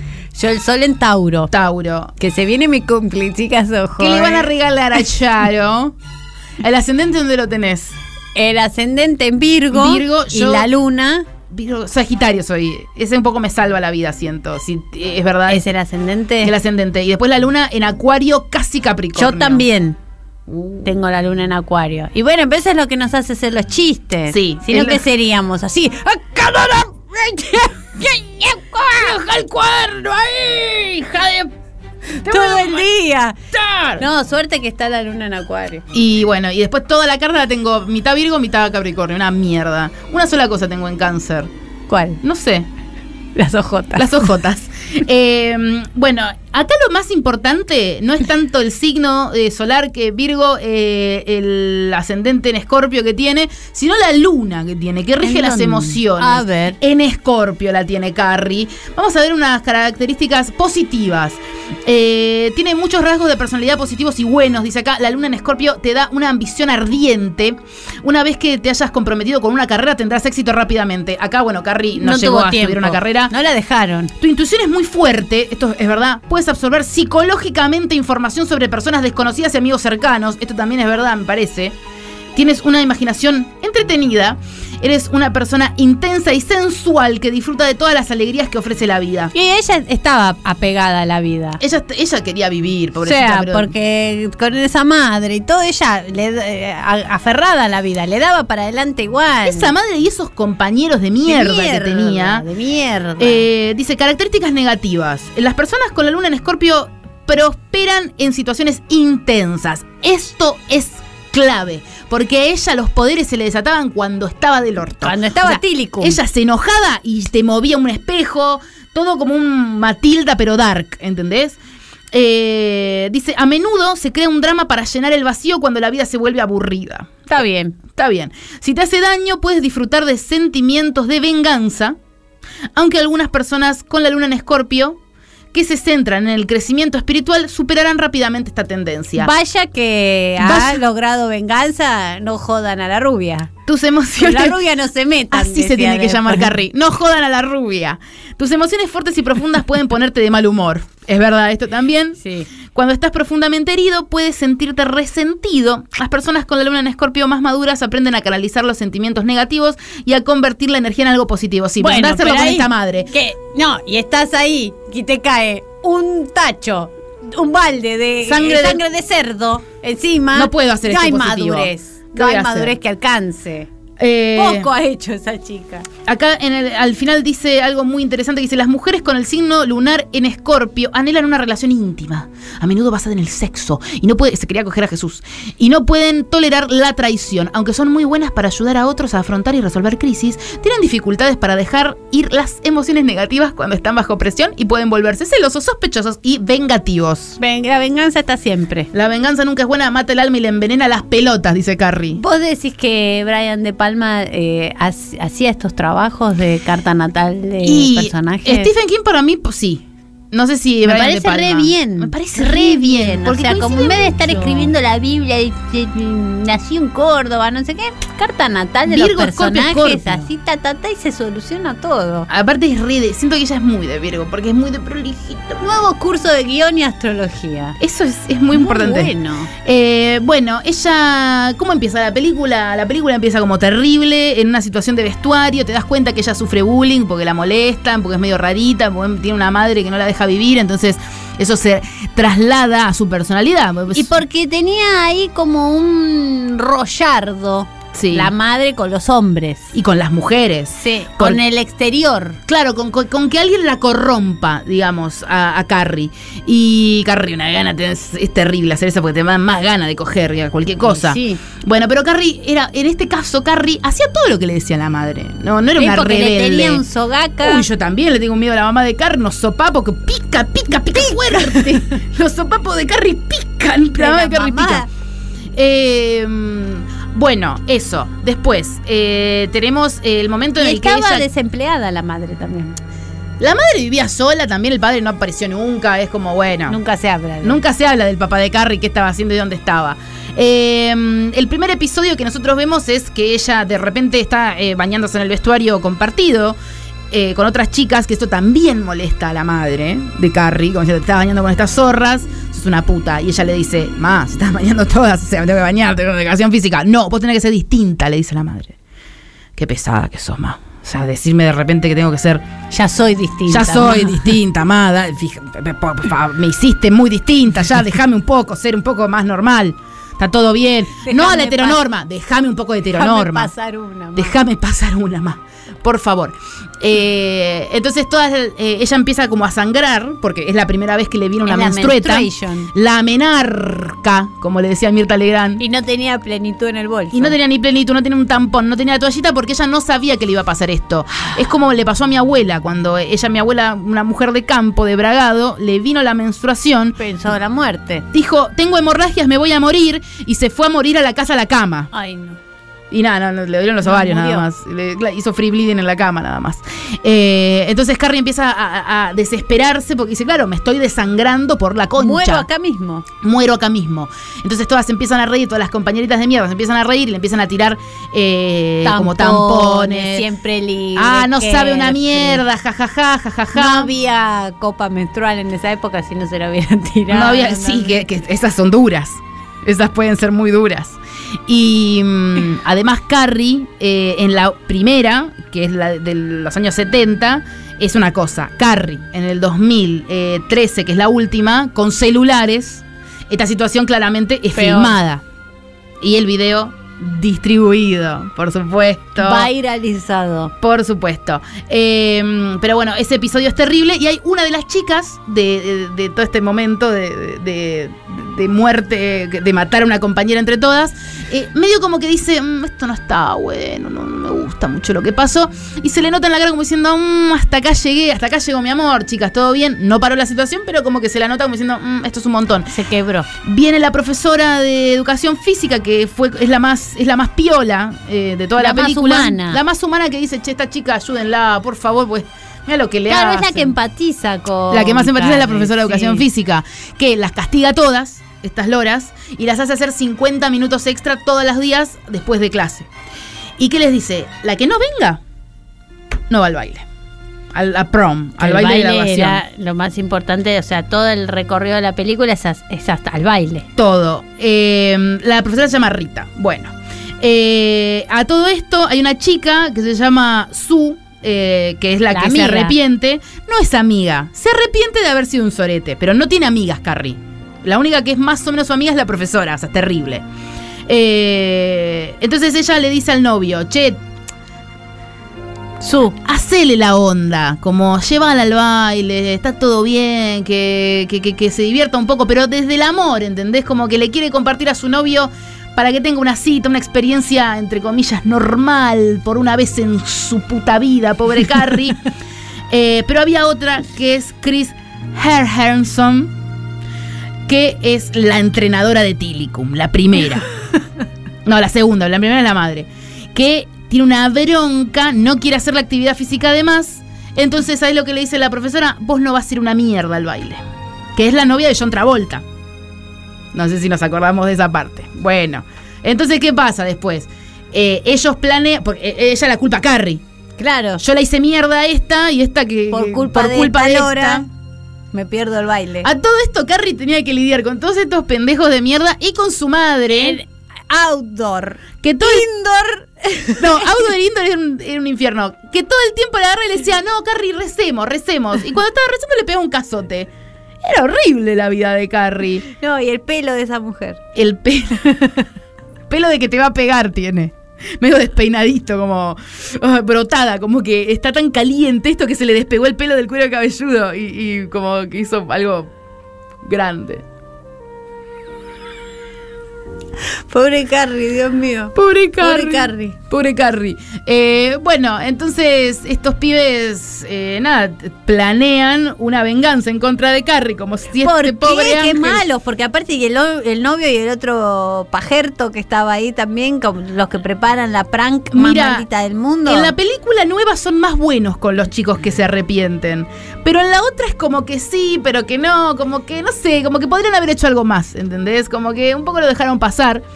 Bueno, eh, fueron a un matadero, un mataderito chiquito, no muy industrial, se roban un chancho, lo matan, se, a una farm. se agarran la sangre y la llevan en un balde a el gimnasio de la escuela. Ellos, recordemos que no estaban invitados a la graduación, tuvieron que hacer todo de querusa y Carrie estaba teniendo su primer cita con el novio de esta piba que se sentía culpable y que le dijo, che, llevar al baile. No me acuerdo cómo fue cuando eh, el tipo la pasa a buscar, la madre que tú se La madre ahí, escapa. eh, sí, hay ah, unos líos ahí. Ese es el último enfrentamiento que tiene con la madre que yo me identifico mucho, es cuando vos le, le mostrás a tu mamá que le podés pegar también. Pero es cuando la- eh, ella la, la clava en una Eso pared. después- no, es al final. Ah. Ese es el final, que la clava, la, la clava toda con cuchillo Sí, sí, porque está seca, la, pobre la deja hecho un tapiz. La deja hecha- La deja clavada como si fuese un recordatorio de algo que tiene que hacer mañana. Como si fuese un post-it. Tac, pegada a la pared. Pero no, acá se pelean muy fuerte porque ella, obviamente, si va al baile, ganas de ir a ver Carrie. es ahora. tremenda puta. Sí, yo tengo una gana de ver Nati Carrie. me acaba de mandar un mensaje, quiero ver Carrie. Esto está dando muchas ganas de ver No, Carrie. da, da mucha gana de Vamos a ver Carrie. Y en Amazon está la última. Que, ojo, yo la empecé a ver hoy y dan ganas de ver. Julian Moore es muy buena. Bueno, la voy a ver. Julian Moore es muy buena. Eh, bueno, entonces, ¿qué pasa? Listo. Carrie se había hecho su vestidito sola, estaba contenta. Eh, la pulserita esa. Todo tenía lindo ahí. Todo. La casa de Carrie era muy lúgubre, mucha vela, mucha Biblia, Sí. mucho Cristo. Y la piel de Carrie es muy interesante. Es medio gris ella. Se pone como- Es como esa rubia cuero grueso. Sí, y que, y que se pone como eh, bronca, roja. Roja. Qué buena actriz. ¿Hizo más cosas ella? Sí, hizo más cosas, pero eh, No, es que después de hacer Carrie ya está. después de Carrie ya la muerte y Ponete todo. una farm. Eh, ponete una farm de, de y cuidalos. No hagas como le hicieron. a- Bueno, entonces ella eh, empiezan todos a votar a propósito para que Carrie salga a la reina. Esto no es un voto de, de ay, dale, si se puede, sino que es un voto de subite ahí, subite ahí, vas a ver lo que te vamos a hacer. Entonces ella se sube al escenario, gana ay, la- ay, terrible, el prom terrible, terrible. con el otro chico. ¿Y qué pasa? El otro chico medio que se aleja, la suelta. Gil de mierda. Gil de mierda. Y ellos tiran del hilo y cae la sangre de chancho arriba de Carrie con un vestido blanco. Escena. Escenón, escenón, toda la escena, toda la tensión que hay de, ay Dios, la profesora cuando se da cuenta de toda la secuencia intenta frenar y no llega. Ah. Es tremenda esa parte. A ella se le cae el. Bueno, le tiran el balde. Ella queda toda roja, como un grisín lleno de ketchup, enojadísima. Con unos ojos así que decís, Carrie. Es que se pasaron dos pueblos. Se pasaron siete pueblos, están en dieron la vuelta al mundo, llegaron de vuelta al punto de partida porque se pasaron fuerte, ¿entendés? Se pasaron tanto que dieron la vuelta al mundo. ¿Por qué la odiaban tanto? Porque son unos forros de mierda, fracasados, que no entendían nada, que querían descargar su ira y sus frustraciones del sueño americano de mierda en una pobre chica, que encima la madre ya estaba haciendo lo mismo. ¿Qué pasa? Bueno, ella, ella vuelve. Pero sabes que ella era blanca. Ella era blanca. Pobre Carrie. Pobre Carrie. Le faltaba eso, una diciéndole, sí, pero Carrie vos es hablas blanca. desde tu privilegio de blanca, Carrie. Que Carrie, Carrie podría haber. No, deja pasa Carrie. Ella que. Bueno, que ella se vuelve loca.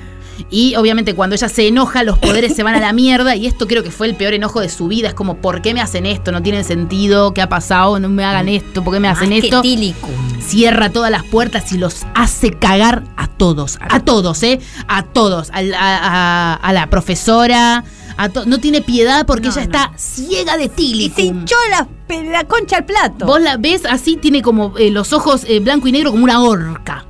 ¿Entendés? Se le dilataron Así. las pupilas. Tiene dos máximo. orcas en los ojos.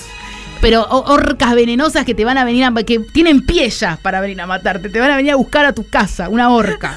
No va a poder subir al ascensor. Una horca que va de un ojo al otro. Tan, tan, tan, tan, tan, tan, tan, tan. Pero en plan orca. Los mata a todos. Algunos los electrocuta, otros los corta por la mitad. Otros Prende los- fuego. Prende fuego todo y se va a la mierda y empieza a caminar por la ruta.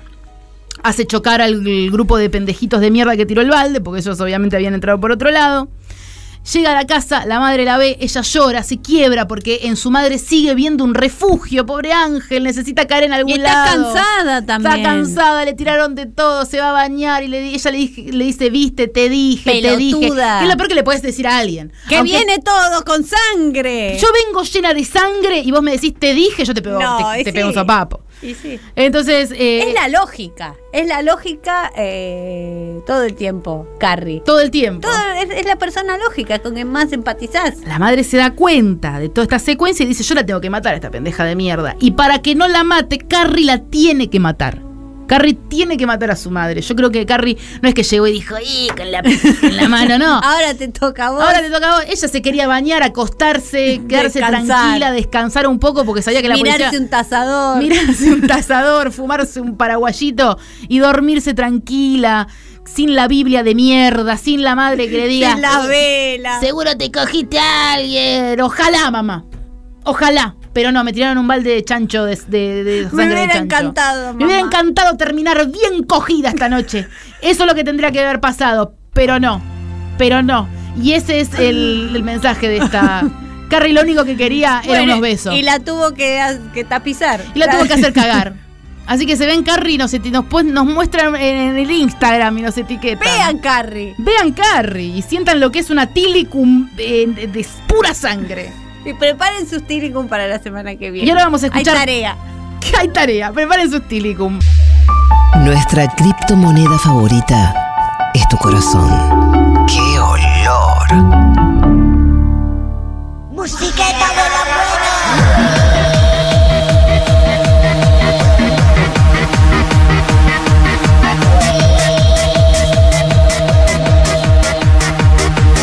Qué buena música, qué buen. eh, me- eh, un subidú. ¡Qué buen martes! Martes de subidú. Para ustedes que se están bañando y están por salir. eh. Vamos a Maquena después. Hay gente haciendo ñoquis igual. Me acordé de esa gente que está haciendo ñoquis. y- Ay, qué rico. Me gustan mucho los ñoquis. Sí, Muchísimo. Creo que no haría en la vida ñoquis. ¿No? No me gusta amasar. Pero es como hacer un puré y tirarle arena. Eh, Me mata. la- ya cuando hay eh, tirada de harina, ya me bloqueo. Es como la matemática. No lo siento que no lo puedo hacer. Está bien, te respeto. Gracias. Yo hago la salsa si quieres. Dale. Vos haces los ñoquis. Bueno, ñoqui de papa. Bien, Subiduki, momento de Subiduki, que es lo que necesitamos para salir de este infierno mental que no nos deja vivir, que son esos temas que nos habita. que decís, ¡ah! ¡Qué bueno! Dame algo para no pensar. Y este tema que traje hoy no solo te ayuda a no pensar, sino que da órdenes. y a Eso me mí encanta. gustan mucho las canciones que dan. Me órdenes. resuelve. Es como vos solo te tenés que dejar llevar y empieza patita a la cintura, eh, ojito, que Bien la. Así, y vos solo vas respetando eso. Este tema me lo presentó la gran comediante que va a venir a la Argentina el mes que viene, Bienvenida a la Argentina. Paloma Salas. ¿Te ¿Tiene que ¿Llega acá un martes? Eh, creo que sí. Sí, viene, viene. Va a tener que venir, va a tener que venir. Después vamos a hacer las fechas, pues vamos a hacer un montón de cosas con la Paloma. Así que prepárense. Paloma, yo con un eh, niño pequeño que era mi hija, en un momento ella dijo, vamos a poner este tema. Y se volvió loca. Y es el día de hoy que mi hija a veces a la mañana dice, poneme esta canción. Pone, por, por favor, pones, pones. Y yo sé que ustedes también la van a disfrutar porque este temazo es, tiene el videoclip más asqueroso que se les pueda ocurrir. La persona que lo canta es un señor eh, aferrado a la juventud Bien. desde el peor lugar que se puedas imaginar. Se, va- se llama Roberto Junior y su bandeño, que es como una banda, un bandeño. Bien. Bien, y él es muy joven. Y la canción se llama El Coco No, que es justamente eso. No te me subas al coco. Todo lo que quieras menos el coco. No te me, te me metas en la cabeza. Salí de mi cabeza mato. Conmigo no. Y eh, Roberto te ayuda y te dice, "Pa- ahora para arriba, ahora para abajo, ahora para el costado, ahora para acá, ahora para allá. Así que vamos a seguir las órdenes de Roberto porque este es un martes de Suiduki. No te me subas al coco, no. No te me subas al coco, no. No, nena, no. Al coco, no. Al coco, no. Y vamos a bailar la cumbia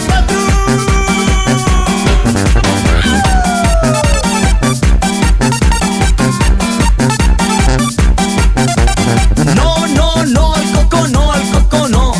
No, no, no, al coco no, al coco no. No te me subas al coco no, no te me subas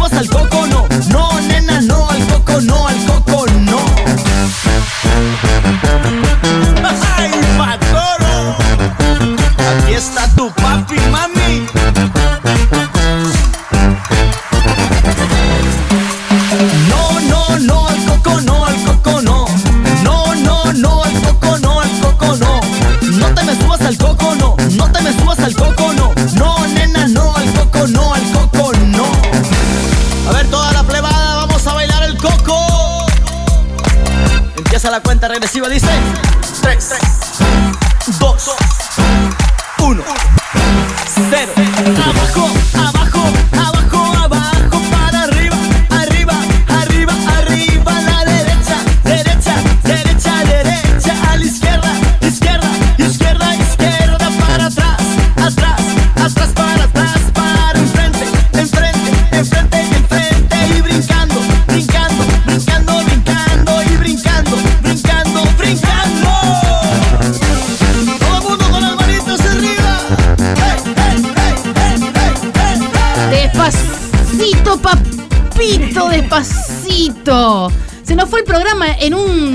un segundo. pedo en una canasta. En un pedo en una canasta. Quiero eh, eh, saludar a todas las personas que estuvieron involucradas a que eh, este programa sea vida y, y pureza y muerte.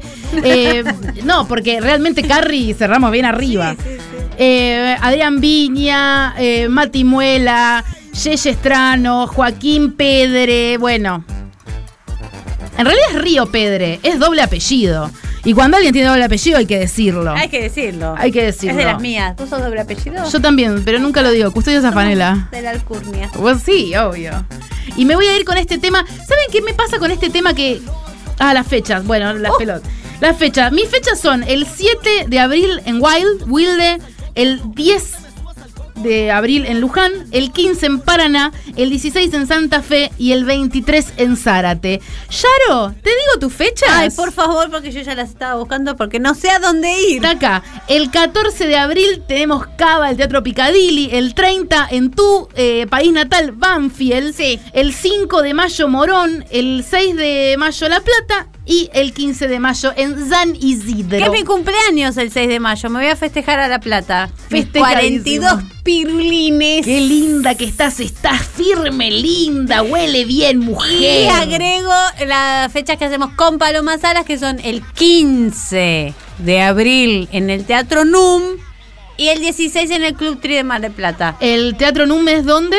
En Sabarela y Fondis. ¿Pero qué es eso? En Capital Federal. Ay, ¿qué barrio? En Palermo. Palermo. Ay, mira vos, acá calle A en Palermo que uno no sabe. Yo, este tema. Bueno, cerré el programa para irme con este tema y grita- cantando a los gritos. Espero que el chat me acompañe. ¿Saben cómo me- este tema yo lo conozco hace un montón porque vi Frozen. ¿Quién no vio Frozen? Eh, y me- Martín Rechimusi estábamos volviendo de la costa y me dijo: Pensá en Cristina cuando escuches este tema. Pensá en Cristina. Eh, a la que le gusta mucho este tema es a, mm, A Elvira. A la Elvi. Sí. ¿Podés contar eso que dijo? Bueno, eh, Chino Cochino nos regaló una hermosísima Virgen eh, de la Guadalupe que tiene todo un sistema de LEDs por atrás que va haciendo como un juego de luces. Entonces con Elvis eh, vamos a ir a charlar con la Virgen de cosas. Soy la madre de Carrie. Sí, sos un poco la mamá de Carrie. Entonces Elvis dice que le pide deseos, es su manera de, Sí, de- sí. su conexión espiritual, yo no me voy a meter ahí. Bueno, entonces yo la, la chusmeo porque quiero saber qué le habla ella a la Virgen. O sea, nunca se nombra para la Virgen. Bueno, ella va ahí y pone las manitos así, como en, recito. en cuenco, en recito, y escuché que decía, por favor, que Elsa y Frozen se hagan realidad. No puede ser. Empezá, empe- que, empiece a sonar, por favor. Esto yo sé que parece que es bajo, pero va a empezar a subir. Y si te acordás de Cristina, hay momentos en los que quizá tenés ganas de llorar. Si no vieron Frozen, vean Frozen. Sí, vean, hoy, esta noche, Carrie Frozen. Eh, primero Carrie, después Frozen. O las dos a la vez. Las dos mismo un ojo y un ojo. Cosa de quedar. Tele y pantalla y compu. Sí, cosa de y quedar en el celu. eh, El de Instagram. Nos vamos. Escuchen, piensen en Cristina. Hay tormenta Ay, un poquito más, interior. Una tempestad que de mí salió. ¿Qué dice? ¿Qué dice? Lo que hay en ti no puedes ver. Buena chica, tú siempre debes ser. No has de abrir tu corazón. CFK. Y ya se abrió. Libre soy, libre soy. Chao, linda. Sueñen, vuelen. más. Libre soy, libre soy. Libertad sin vuelta